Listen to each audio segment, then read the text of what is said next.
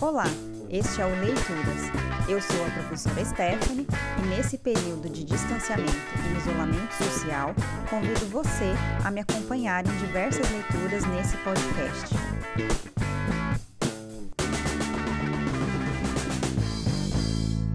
Oi, pessoal, bem-vindos ao podcast Leituras. Hoje eu vou compartilhar com vocês a leitura completa de um curto poema do Carlos Drummond de Andrade chamado Memória. Drummond é um grande poeta que nasceu em Itabira, cidade que fica no interior de Minas Gerais.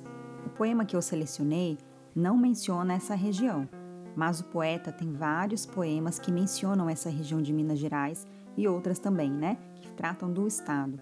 É uma escrita que se dirige à sua infância na região, às tradições locais e familiares. O poema de hoje, chamado Memória, ele está no livro chamado Claro Enigma e foi escrito pelo Drummond nos finais dos anos 40 e início dos anos 50. Esse período da história é marcado pelas tragédias da Segunda Guerra Mundial, que terminou em 1945. Então, vários estudiosos dessa obra do Drummond consideram que os temas dos poemas ali presentes têm relação com esse período de crise política e existencial. É um momento de desilusão e desencanto diante do que acontecia. Pensem assim: como estaria um poeta sensível e humano diante de tanta atrocidade? Portanto, é um momento de fazer uma reflexão sobre a condição humana, de pensar as contradições do mundo no qual a gente está presente. Bom, gente, como eu falei, eu selecionei um poema para ler hoje. É o poema Memória, que está inserido na obra Claro Enigma. Se a gente fosse ler a obra inteira, na ordem em que todos os poemas estão inseridos, a gente poderia pensar em vários outros sentidos. Mas a ideia aqui é compartilhar com vocês somente o poema Memória, que é um poema curtinho, então eu vou ler ele inteiro. Memória. Amar o perdido deixa confundido este coração Nada pode o ouvido contra o sem sentido apelo do não. As coisas tangíveis tornam-se insensíveis à palma da mão. Mas as coisas findas, muito mais que lindas, essas ficarão.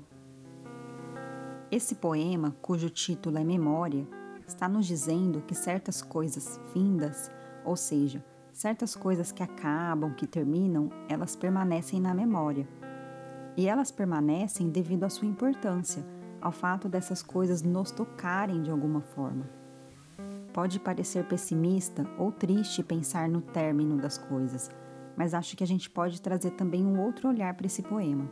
As coisas terminarem é algo inevitável, mas o fato de elas permanecerem pode ser algo bonito. A questão é que me parece que há nesse poema um conflito presente na própria existência humana as coisas acabarem pode não nos agradar, mas a gente também pode guardar na memória aquelas que nos forem importantes, o que é legal. Um detalhe que eu acho bem interessante, aliás, é que na leitura dos versos Nada pode o ouvido contra o sem sentido apelo do não, a gente pensa no substantivo ouvido, escrito com a letra U. Mas aqui no poema, o autor insere a palavra ouvido com a letra L, do verbo olvidar, que significa esquecer. Por mais que a gente diga não ao esquecimento, ele é inevitável, mas mesmo assim há coisas que terminam e permanecem mais que lindas em nossa memória. Bom, depois de tanto falar sobre o poema, acho que para terminar vale a pena a gente ouvir mais uma vez. Até a próxima. Memória. Amar o perdido deixa confundido este coração. Nada pode o ouvido contra o sem sentido apelo do não. As coisas tangíveis tornam-se insensíveis à palma da mão. Mas as coisas findas, muito mais que lindas, essas ficarão.